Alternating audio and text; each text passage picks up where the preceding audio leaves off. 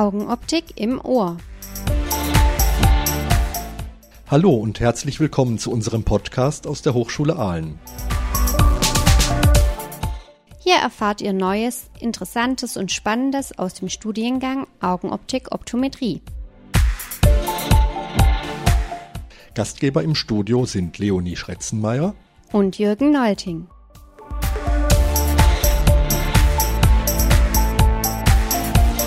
Seit dem Semesterbeginn hatten wir hier im Podcast nur besondere Themen. Und auch heute möchten wir euch wieder mitnehmen in eine Veranstaltung, über die wir uns sehr gefreut haben. Vor einigen Wochen bekam unsere Absolventin Isabel Wiegand für ihre Bachelorarbeit den Wissenschaftspreis der Rupp und Hubrach GmbH. Die Feierstunde zur Preisverleihung haben wir aufgenommen. Und daraus wollen wir euch heute ein paar Ausschnitte bringen. Den Anfang machte unser Dekan Professor Dr. Rainer Börret gefolgt von Jürgen als Studienkoordinator. Hören wir da mal rein. Herzlich willkommen heute zur Verleihung äh, des Preises der Rupp und Rubrach GmbH. Und ich möchte Sie alle ganz herzlich hier willkommen heißen und begrüßen, auch im Namen des Rektorats. Ich möchte zuerst die Preisträgerin begrüßen, dann möchte ich noch die Vertreter von Rupp und Rubrach. Mich freut es, dass Sie so zahlreich gekommen sind irgendwie und den Herrn Thiehofe da unterstützen hier, also hier an die Hochschule Aalen kommen dann die Kolleginnen, Kollegen, Mitarbeitende und natürlich alle Gäste und die Studierenden. Der Preis wird ja im Wettbewerb der Augenoptik Hochschulen vergeben und wir freuen uns natürlich, dass wir diesmal eine Preisträgerin aus Aalen haben. Wir haben uns vorher überlegt, wie lange gibt es denn den Preis schon? Ich habe mir dann hier notiert, seit Menschengedenken irgendwie. also seit Menschengedenken gibt es das und wir freuen uns auch über so Firmen, die bereit sind, Absolventinnen und Absolventen mit so einem Preis auszuzeichnen, weil das kann ich Ihnen sagen, so ein Preis, den hat man ein Leben lang, den kann man auch später seinen Enkeln irgendwann mal zeigen, was man damals Tolles gemacht hat. Es ist einfach eine Auszeichnung und deshalb freuen wir auch, dass es Firmen gibt, die so etwas äh, machen. Und wir sind jetzt hier in der Augenoptik, der älteste Gesundheitsstudiengang hier an der Hochschule Aalen. So, und natürlich mich persönlich freut es, dass eine Arbeit ausgezeichnet wird, die sich mit der Methode der Optical Coherence Tomographie beschäftigt. Für mich wäre es noch schöner gewesen, wenn das natürlich aus der Fertigung gewesen wäre, weil ich natürlich eine Begeisterung für die Technik habe. Aber die Untersuchung an Menschen, das zeigt so ein bisschen, wo auch die Richtung hingeht. Ich selber natürlich voll begeistert für die Technik, aber junge Menschen wollen doch eher auch eben mit Menschen, mit medizinischen Themen zu tun haben. Das ist so die Richtung. Äh, die wir auch von unseren Bewerberinnen, Bewerbern, aber auch von unseren Studierenden ähm, zurückgespiegelt kriegen. Und deshalb entwickeln wir uns auch etwas in dieser Hochschule und wir wollen jetzt als Hochschule auch die Gesundheit noch als Thema einführen. Wir haben da verschiedenste Studiengänge, aber das hier, in dem wir uns befinden, ist eben der älteste mit der sozusagen größten äh, Tradition. Und deshalb freuen wir uns, dass wir jetzt heute so eine Preisleistung gerade auf diesem, sag mal, Untersuchungsscreening, äh, Messen an Menschen sozusagen da eine Auszeichnung haben. Mein Dank gilt den Stifter natürlich, der Firma Rupp und Hubrach und an die Preisträgerin und damit die Begrüßung nicht zu lange wird, übergebe ich jetzt meinen Kollegen Olting. Vielen Dank. Ja, herzlich willkommen. Ich begrüße Sie, meine Damen und Herren, liebe Frau Wiegand, liebe Familie, liebe Angehörige, lieber Herr Thiehofer, liebes Rupp- und Hubrach-Team, liebe Freundinnen und Freunde unseres Studiengangs und unserer Hochschule. Ich freue mich, dass in diesem unserem Jubiläumsjahr dieser renommierte Wissenschaftspreis wieder einmal an eine Aalener Absolventin vergeben wurde. Und ich danke dem Stifter des Preises, der Firma Rupp und Hubrach, hier vertreten durch den Geschäftsführer Ralf Thiehofe, ganz herzlich. Ein Preis, der für unsere Studierenden einen Ansporn darstellt und der nicht nur der Preisträgerin, sondern auch dem Studiengang und der Hochschule zur Ehre gereicht. Der Preis geht in diesem Jahr an Sie, liebe Frau Wiegand, und Ihr Thema, das haben Sie mit hohem Können und faszinierender Akribie durchgeführt. Die Abschlussarbeit bestätigt mir einmal mehr, dass die Breitbandigkeit unserer Ausbildung gerade auch im Bereich der ophthalmologischen und optometrischen Messverfahren das richtige Ziel verfolgt, nämlich junge Menschen mit Wissen und Kompetenzen auszustatten, die sie zum Wohl der Bevölkerung, der Gesundheit der Bevölkerung einsetzen können. Der Ahlener Augenoptik-Studiengang wird das in der zukünftigen Entwicklungsplanung noch weiter vertiefen. Und ich darf heute schon mal verraten, dass wir mit dem kommenden Wintersemester hier ein weiteres Studienangebot etablieren wollen im Bereich der klinischen Optometrie. Also mehr an biomedizinischem Wissen, mehr an optometrischen Messdiagnose und Therapieverfahren. Ein Mehr, das nicht nur von der Branche, sondern auch von den jungen Menschen, die bei uns studieren, immer mehr nachgefragt, man kann fast schon sagen, eingefordert wird. Jetzt möchte ich aber gar keine langen Worte mehr machen. Vorab möchte ich Ihnen schon an dieser Stelle, liebe Frau Wiegand, ganz herzlich gratulieren im Namen des Studiengangs, aber auch ganz persönlich. Noch haben Sie den Preis zwar nicht, aber es kann sich ja nur noch um Minuten handeln. Also herzlichen Glückwunsch. Vielen Dank. Der Betreuer der Arbeit war Professor Dr. Peter Baumbach. Seine Laudatio hat er online gehalten, da er nicht persönlich zur Feierstunde erscheinen konnte. Liebe Gäste und Freunde des Hupp und Hubrach Wissenschaftspreises, liebe Kolleginnen und Kollegen, liebe Studentinnen und Studenten und natürlich ganz besonders liebe Frau Wiegand. Heute werden Sie, Frau Wiegand, für Ihre hervorragende Bachelorarbeit geehrt. Und das wollen wir hier richtig feiern. Ein Fest ausgerichtet von Studierenden, angerichtet für Studierende und für unsere Gäste. Aber erst die Arbeit, dann das Vergnügen. Isabel Wiegand hat vom Oktober 2017 bis August 2021 hier an unserer Hochschule Aalen Augenoptik und Optometrie studiert. Zuvor hat sie eine Lehre der Augenoptik bei der Germany Blickpunkt OHG in Kelch absolviert.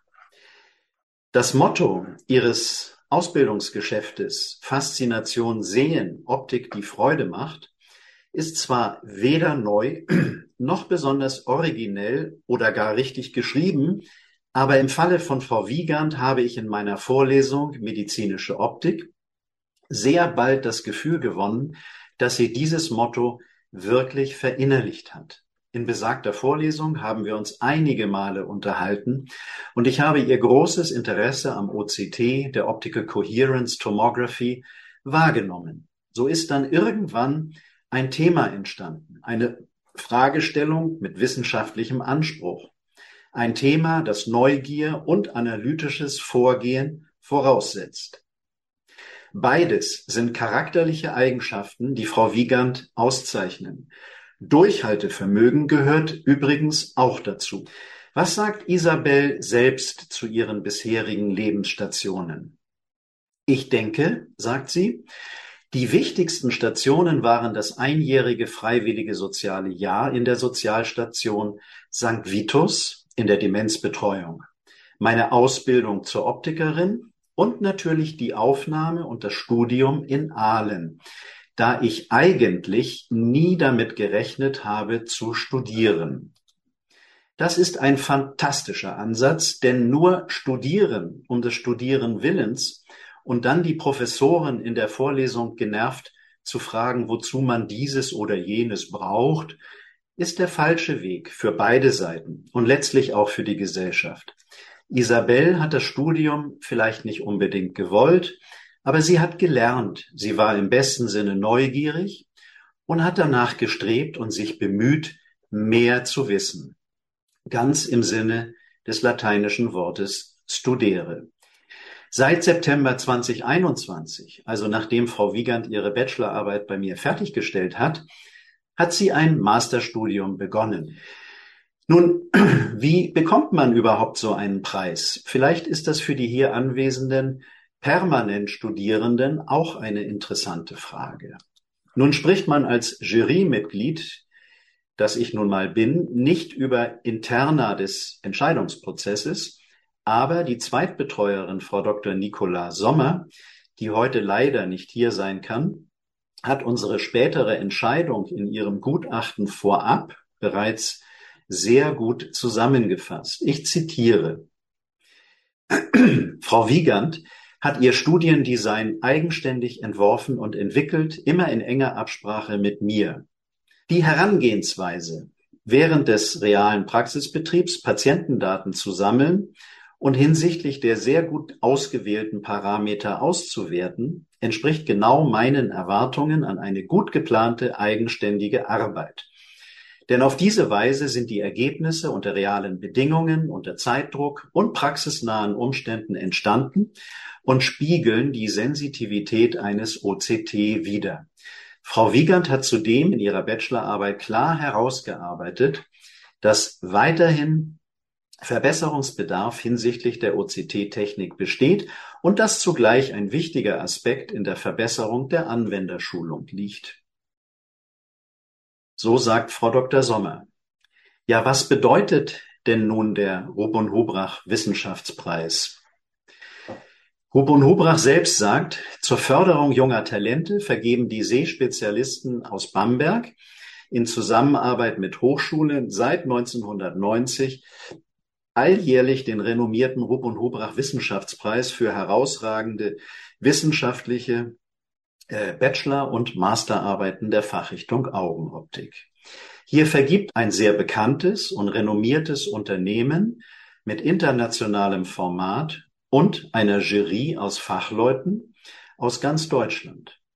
Genau deswegen kommt diesem Preis eine hohe Bedeutung zu und soll all unsere Studierenden, also Sie, motivieren, es Frau Wiegand gleich zu tun. Wie wird sich Ihr Leben mit dem Gewinn des Rupp und Hubrach Wissenschaftspreises verändern? Ich bin kein Prophet und wie bereits angedeutet auch kein überzeugter Statistiker. Aber ich habe Ihnen, Frau Wiegand, in diesem Fall eine Erfahrung voraus. Ich habe selbst nach meiner Promotion 1990 einen Preis gewonnen, den Philipps-Preis für medizinische Physik, verliehen von der Deutschen Gesellschaft für medizinische Physik. Deswegen möchte ich Ihnen Folgendes mit auf den Weg geben. Sie können sehr stolz auf Ihre Arbeit sein. Ihre Leistung hat Bestand und kann Ihnen keiner mehr nehmen. Sie beweist, dass sie komplexe Aufgaben zu Ende bringen können, auch wenn es zwischendrin so aussieht, als ob es vielleicht nicht weitergeht. Aber glauben Sie mir, das ist immer so, wenn es wirklich interessant wird. Den schnellen, leichten Erfolg kennen wir nur aus der Werbung oder vorgetäuscht im Heimatfilm. Der und Hubrach Wissenschaftspreis manifestiert ihre Leistung nach außen bei Bewerbungen zum Beispiel. Ihre Mappe wird man sicherlich ansehen und nicht gleich aussortieren. Sie werden schlimmstenfalls überqualifiziert sein. Aber in dem Fall müssten Sie sich selbst fragen, ob die Auswahl der betreffenden Firma wirklich klug gewesen war. Der Rupp und Hubrach Preis verpflichtet Sie in diesem Falle sogar ein wenig. Aber das ist meines Erachtens eine sehr schöne Form von Verantwortung, die sie nun fortan tragen. Und wenn sie bei allen weiteren Vorhaben so geerdet auf dem Boden bleiben wie bisher, dann wird der Gewinn des Rupp und Hubrach Wissenschaftspreises sie auch innerlich weiter festigen und ihnen dabei helfen, diese wunderschöne Art von natürlicher Autorität zu entwickeln, auf die es meines Erachtens im professionellen wie privaten Umgang der Menschen miteinander mehr denn je ankommt. Ich wünsche Ihnen, Isabel, alles Gute für die Zukunft und hoffe, Sie werden uns hier an der Hochschule Aalen in guter Erinnerung behalten und uns verbunden bleiben. Dankeschön.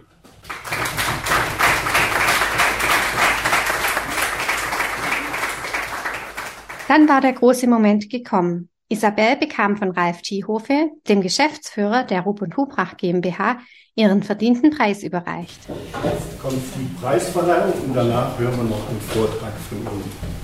Und ich habe mir gerade gedacht, wenn es einen Preis für eine Laudatio gibt, das war echt super. Wir vergeben den Preis, wie gesagt, jetzt seit 30 Jahren und äh, in 30 Jahren habe ich auch äh, viele Laudatoren gehört, aber das war jetzt echt eine Highlight finde ich zumindest. Aber ich glaube, die Reaktion, wenn ich in ihre Gesichter schaue, sind wir uns einig an der Stelle. Die meisten Sachen sind schon von Ihnen gesagt worden, von daher, oder von meinen Vorrednern angesprochen worden, von daher kann ich es relativ kurz machen. Ich freue mich auch, dass wir heute hier sind. Wie gesagt, 30 Jahre Rubenubach Wissenschaftspreis und zum 18. Mal in Aalen. Also 18 Mal ging der Preis in der ganzen Zeit hier nach Aalen. Das ist auch, denke ich, eine Auszeichnung für die Hochschule und für die Lehrenden an der Stelle. Bevor der Eindruck, weil Herr Baumbach hat ein bisschen erzählt, ich kann Ihnen versichern, ähm, es hat nicht geholfen, dass der Herr Baumbach von der Hochschule jetzt in der Jury war. Es war auch nicht hinderlich. Aber die Jury ist nun wirklich ähm, hochkarätig besetzt. Und es sind die jeweiligen Vertreter von der Hochschule aus Lübeck, das ist Herr Grein, ich nenne jetzt jeweils nicht immer alle Titel dabei, ähm, das ist die Hochschule Jena, ähm, ist, ist da mit, äh, mit vertreten. Mit dem Herrn Gebhardt, äh, Herr Dietze aus Berlin ist dabei und Herr Dr. Wesemann aus Köln, den meisten sicherlich auch äh, aus der Branche sehr gut bekannt. Ja, und dann die Frau Enderlin, hier sitzend ehemalige Absolventen hier aus Aalen, jetzt bei Obenhubach und ich, wir beide haben nur eine Stimme gemeinsam. Und ich kann Ihnen sagen, seit vielen Jahren, also mein Team kennt den Spruch, ich komme mir häufig vor wie so ein Dompteur im Königstigerkäfig, äh, weil alle, alle Vertreter der Hochschulen natürlich für ihre Hochschule den Preis haben wollen, vorausgesetzt die Arbeiten sind gut. Also das ist wirklich nicht geschenkt und leichtfertig. Äh, die Jury gibt sich da intensiv Mühe, die beste Arbeit äh, zu würdigen. Und Glückwunsch von meiner Seite, dass Sie es geschafft haben und Preisträgerin sind. Und ähm, um auch die Anregung und auch hier die Statistik, die wir selber prüfen können, ähm, überprüfen können, zu sagen, es hat bisher jeder Preisträger und Preisträgerin in seiner Art eine Karriere gemacht. Das sind alles Namen, die man heute in Google eingeben kann und der Name poppt auf und immer im Zusammenhang mit, im einfachsten Sinne gesagt, beruflicher Karriere. Und das wünsche ich Ihnen an der Stelle auch. Machen Sie das, was Ihnen viel Freude bereitet und Spaß macht. Und dann darf ich Ihnen einmal die Urkunde übergeben. Den Blumenstrauß drücke ich Ihnen jetzt nicht auch noch in der Hand, dann wird es kompliziert. Den stellen wir mal hier hin. Der gehört dazu, der begleitet Sie gleich beim Vortrag. Und zu jedem Preis gehört natürlich auch das Preisgeld. Da ist Cash drin, also gut aufpassen. Ja, vielen Dank. Sehr gerne. Und jetzt machen wir noch.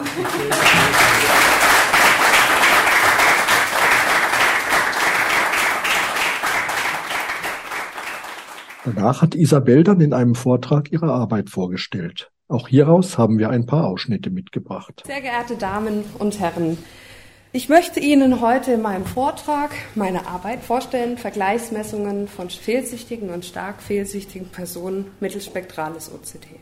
Der Umbruch ist im vollen Gange. Das sogenannte digitale Zeitalter nimmt mittlerweile täglichen Einfluss auf den Alltag, die Berufswelt und andere Teilbereiche unseres Lebens. Der ständige Weiterentwicklung der technischen Geräte macht auch bei der optischen Kohärenztomographie keinen Halt. Aufgrund der jüngsten Entwicklungen haben sich die Scangeschwindigkeiten und das Auflösungsvermögen erheblich verbessert. Wir können größere Datenmengen generieren und somit auch die Möglichkeit, dass wir die 3D-Bildgebung erzielen. Dadurch kann zum Beispiel die Beurteilung der Netzhautdicke der Makula untersucht und bestimmt werden.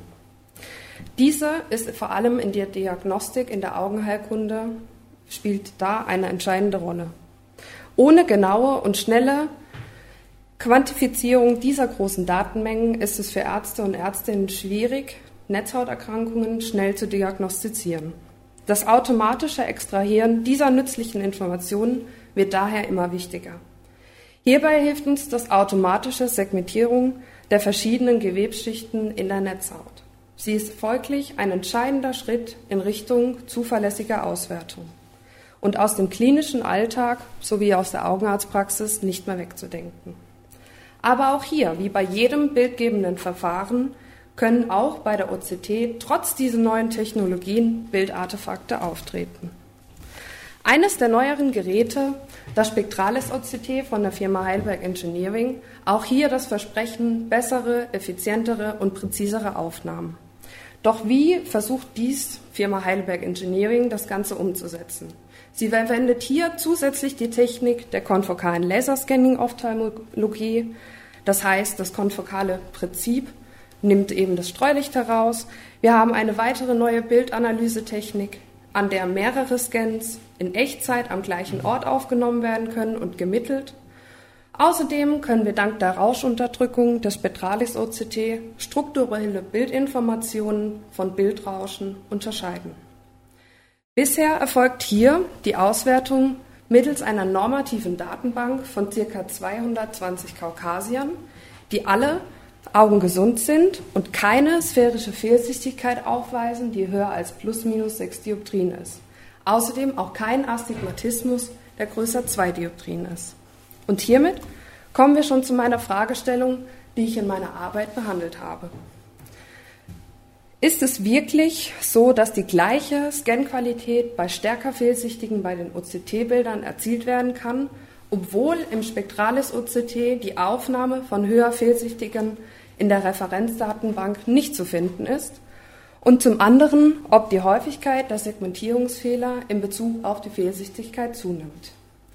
Ich habe insgesamt 30 Probanden mit in die Studie aufgenommen. Hiervon waren 39 Augen in der Untersuchungsgruppe, also mit erhöhter Fehlsichtigkeit, und 21 Augen waren ähm, in der Kontrollgruppe mit einer Fehlsichtigkeit von maximal plus minus 2 Dioptrien.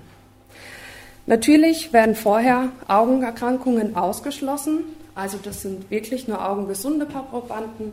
Das heißt, keiner hat Glaukom, altersbedingte Makula, Außerdem wollte ich, dass der bestkorrigierendste Visus höher als 0,63 ist. Natürlich werden auch alle Probanden vorher untersucht. Das heißt, ich habe eine objektive und subjektive Refraktion durchgeführt, sowie dass der Augenhintergrund nochmal wirklich vom Augenarzt fundoskopisch beurteilt wurde und als ohne Befund eingestuft.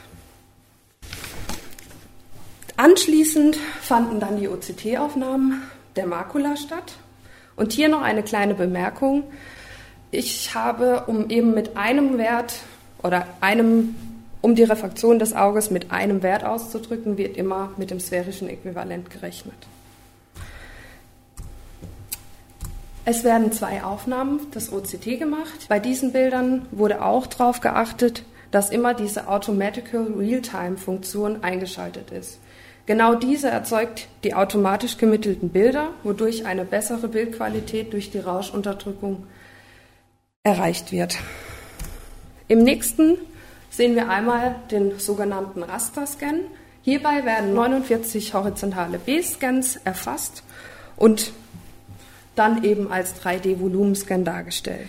Es wird wirklich jede Aufnahme mit in meine Studie genommen und es werden keine explizit keine Wiederholungsmessungen gemacht, auch wenn eine Scanqualität unter 30 erzielt wurde, um hier einfach einen möglichst nahen Praxisbezug herzustellen.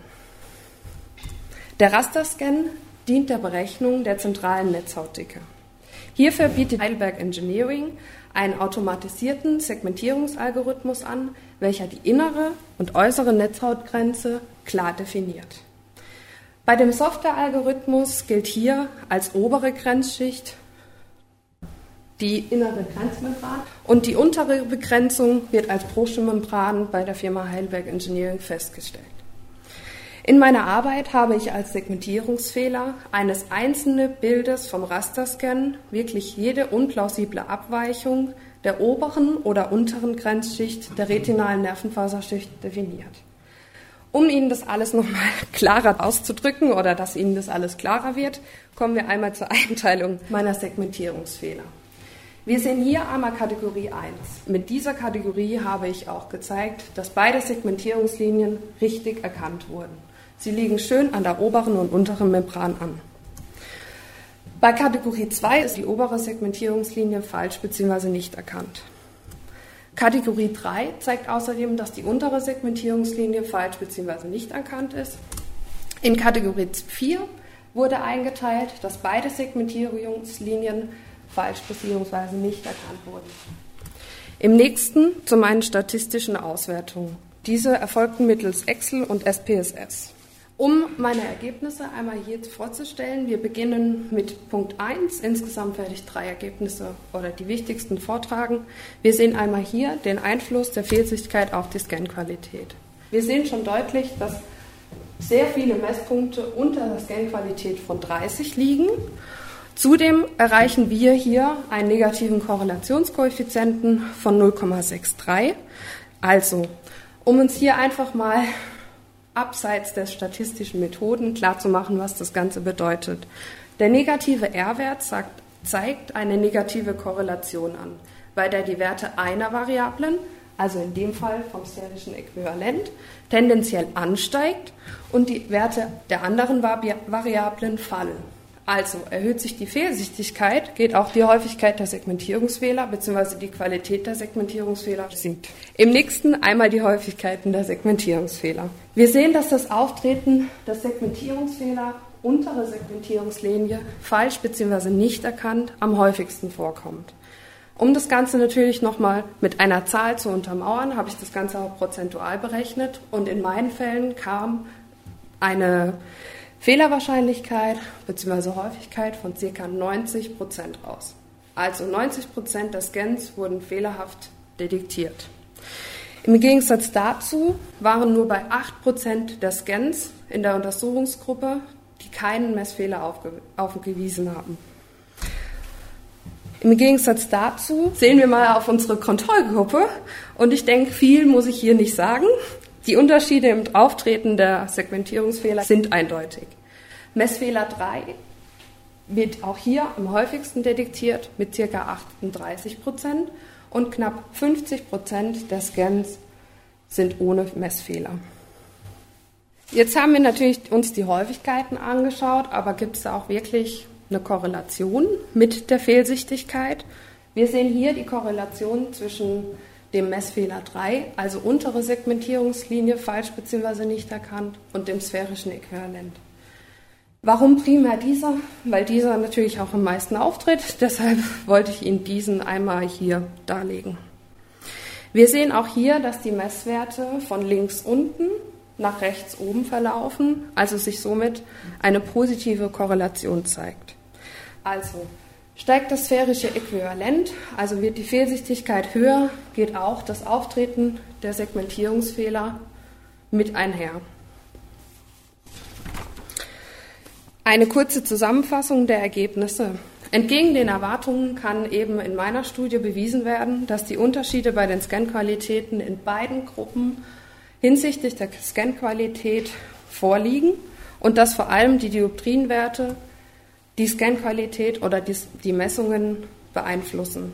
Zudem verursacht eine erhöhte Fehlsichtigkeit die Zunahme der Fehlerhäufigkeit und in der automatischen Segmentierung, die zu einer fehlerhaften Diagnostik in der Augenheilkunde führen kann.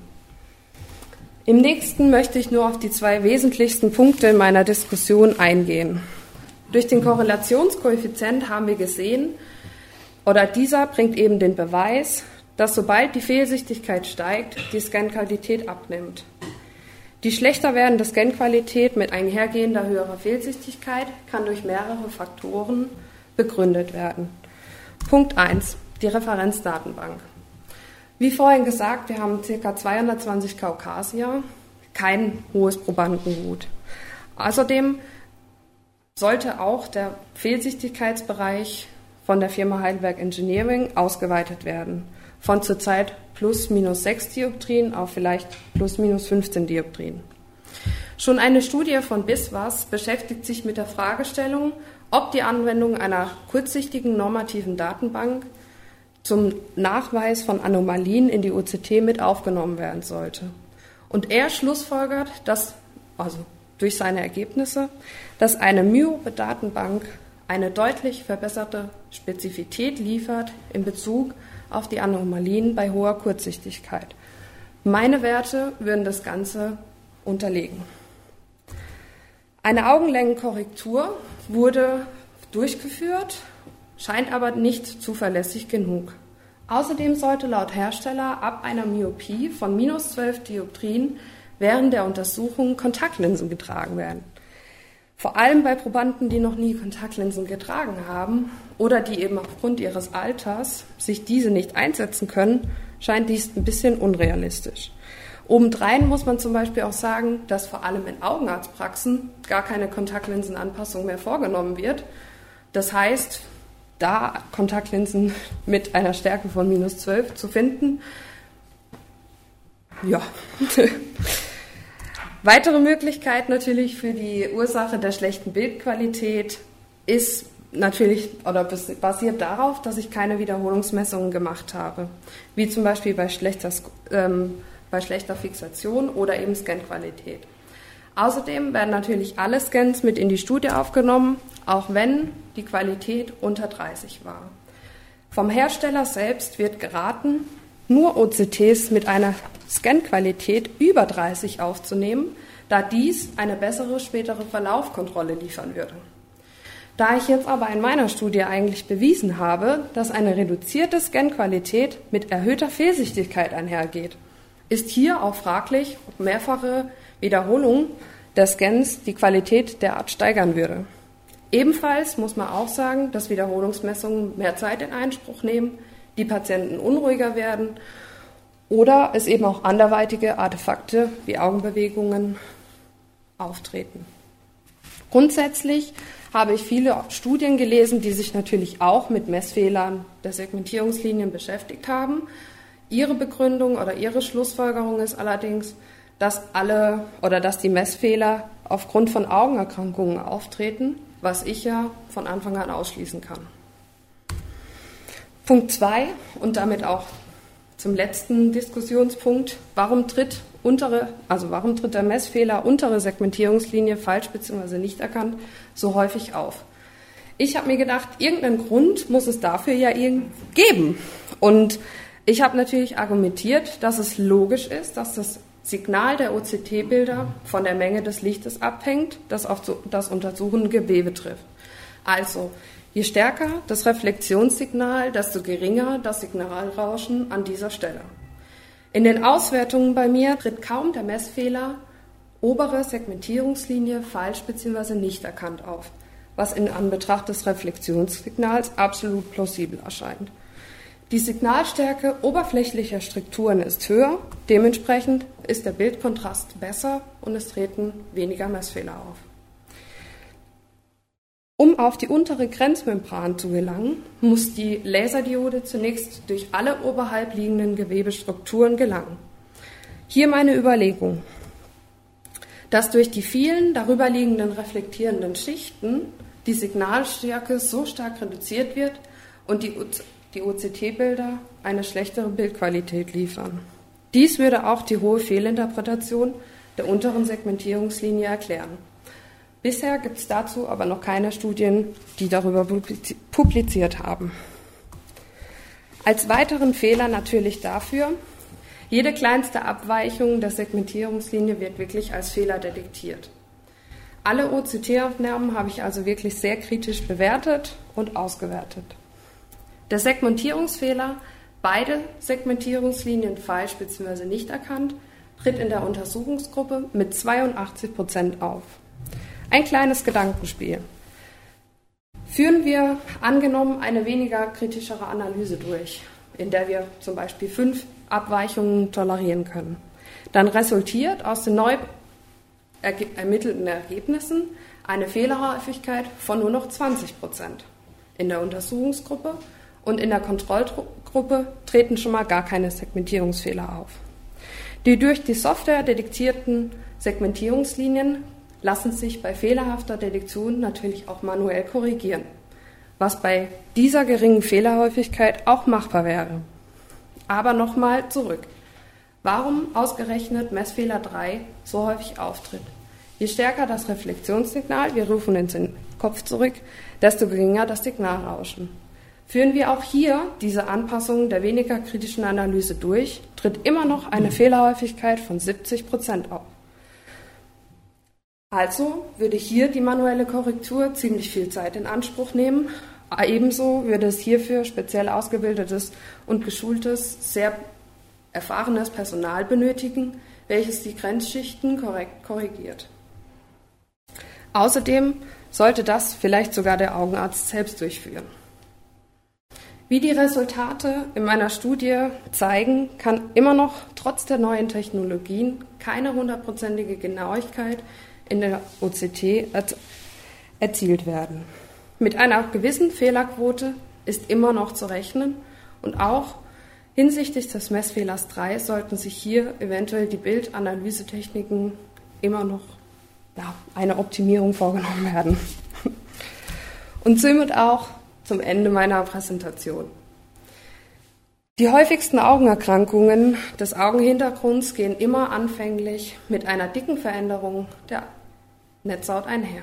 Erst später kommen dann überhaupt die wirklich bemerkbaren Symptome, wie zum Beispiel Sehbeeinflussung oder sonstiges. Hier ist die OCT die gute Möglichkeit, nicht invasive ähm, Untersuchungsmethode, Erkrankungen möglichst in einem frühen Stadium zu erkennen. Erhöhtes Auflösungsvermögen, erhöhte Scangeschwindigkeit erzielt auch eine schon deutliche Verbesserung in der ganzen Bildgebung. Allerdings scheint immer noch weiterhin Verbesserungsbedarf hinsichtlich der Technik. Eine Erweiterung der Datenbank mit mehr Probanden und vor allem auch mit höherer Fehlsichtigkeit sollte wirklich in Betracht gezogen werden.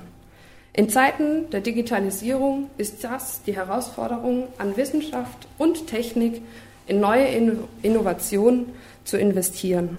Zudem sollte für die OCT-Aufnahmen sehr erfahrenes und geschultes Personal eingesetzt werden, um immer noch möglichst präzise OCT-Aufnahmen mit hohen Scangeschwindigkeiten zu ermöglichen. Vor allem aber in den Augenarztpraxen mit hohem Patientenaufkommen besteht hier die Herausforderung darin, dass die ganze, ja, das ganze kostendeckend und zeitlich zu vereinbaren, um das mal so zu sagen. Und hiermit auch zum Ende meiner Präsentation. Vielen Dank.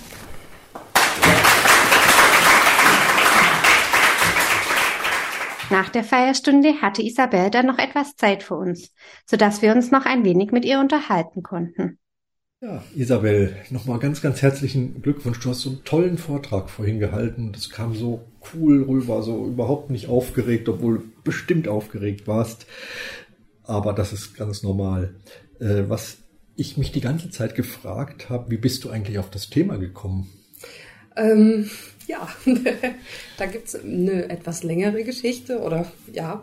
Also Herr Baumbach ähm, hatte schon in der Laudatio erwähnt, dass ich äh, medizinische Optik gehört hatte.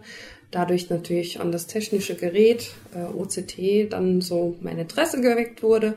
Und in meinem Praxissemester habe ich in der Augenarztpraxis gearbeitet. Und ähm, ja, mir war recht schnell klar, dass ich beim Herrn Professor Baumbach meine Bachelorarbeit schreiben möchte. Habe ihn dann angeschrieben.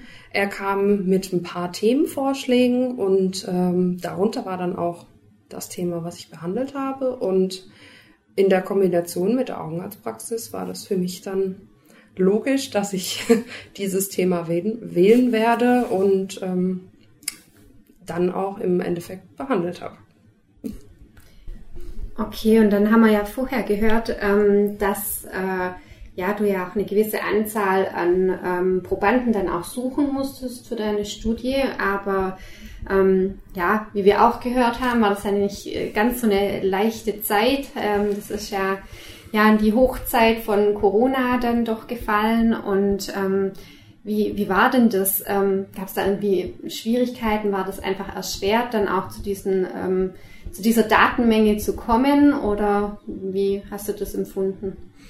Mm, Also man muss sagen, es ist eine recht große Augenarztpraxis. Das heißt, trotz Corona, natürlich war da das Patientenaufkommen dementsprechend schon auch gedrosselt, aber es waren immer noch genug Patienten, die gekommen sind.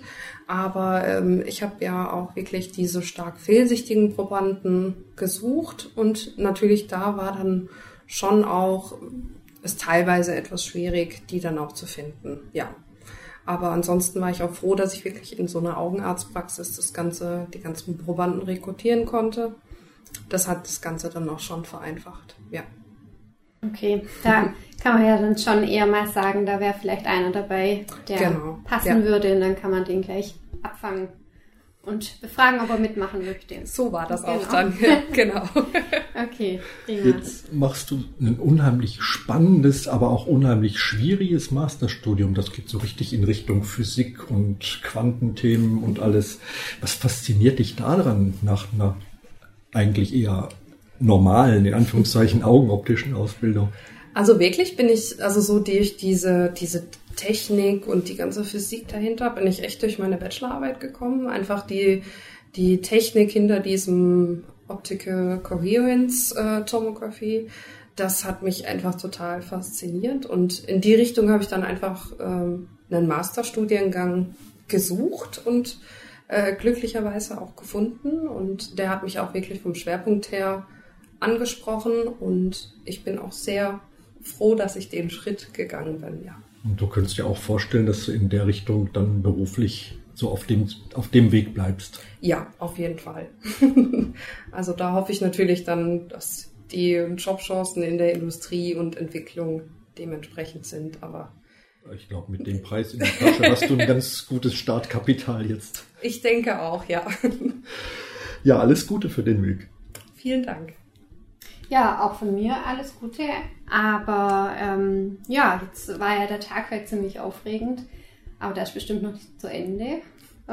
Wahrscheinlich geht es jetzt erst richtig los. Gibt es denn irgendwelche Pläne für heute Abend? Wird noch weitergefeiert mit Familien und Freunden oder äh, spontan? Nee, natürlich feiern wir noch ein bisschen weiter. Äh, ja, ich weiß nicht also ich denke, jeder Student wird mittlerweile einen Hobel kennen. Oh ja. Das ist auch damals unsere Stammkneipe gewesen, die ganze Zeit. Okay. Und in der werden wir auch schon sehnlichst erwartet. Und äh, da werden wir uns dann auch hin, hinbegeben. Ja. Ach, prima. Das hört sich äh, nach einem guten Abschluss an und äh, das ja. klingt wie ein Plan. Also genau. dann viel, viel Spaß dabei und ich hoffe, wir sehen uns ja dann bald wieder dann können wir ja noch mal ein bisschen weiterreden. Ja, vielen Dank auch. so, damit sind wir am Ende unserer heutigen Folge. Ein richtig schöner, krönender Abschluss einer tollen Abschlussarbeit, über den wir uns alle sehr gefreut haben. Und eigentlich auch ein richtig schöner Abschluss eines ereignisreichen Jahres hier bei uns im Aalener Studiengang. Wenn euch der Podcast gefallen hat, dann hört gern auch im neuen Jahr wieder rein. Wenn ihr Fragen zur Augenoptik habt oder uns mal besuchen kommen wollt, dann schreibt uns einfach eine Mail an augenoptik.hs-ahlen.de. Und viele weitere Infos findet ihr auf unserer Webseite augenoptik-studieren.de. Ich möchte an dieser Stelle allen Studierenden und auch allen Kolleginnen, Kollegen, Mitarbeiterinnen und Mitarbeitern ganz herzlich Danke sagen für die vielen inspirierenden Momente miteinander, die tolle Zusammenarbeit und für den gemeinsamen Weg, auf dem wir in diesem Jahr unterwegs sein durften. Wir wünschen euch allen ein frohes und besinnliches Weihnachtsfest, schöne, ruhige Tage zwischen den Jahren und einen guten Rutsch ins neue Jahr 2023, das hoffentlich der Welt wieder mehr Frieden bringen wird. Die Zukunft im Sinn, das ist ja das Motto unseres Studiengangs. Wir freuen uns jedenfalls darauf, miteinander auch im neuen Jahr die Zukunft zu gestalten. Also dann, danke fürs Zuhören und tschüss, bis zum nächsten Mal, wenn es wieder heißt Augenoptik im Ohr.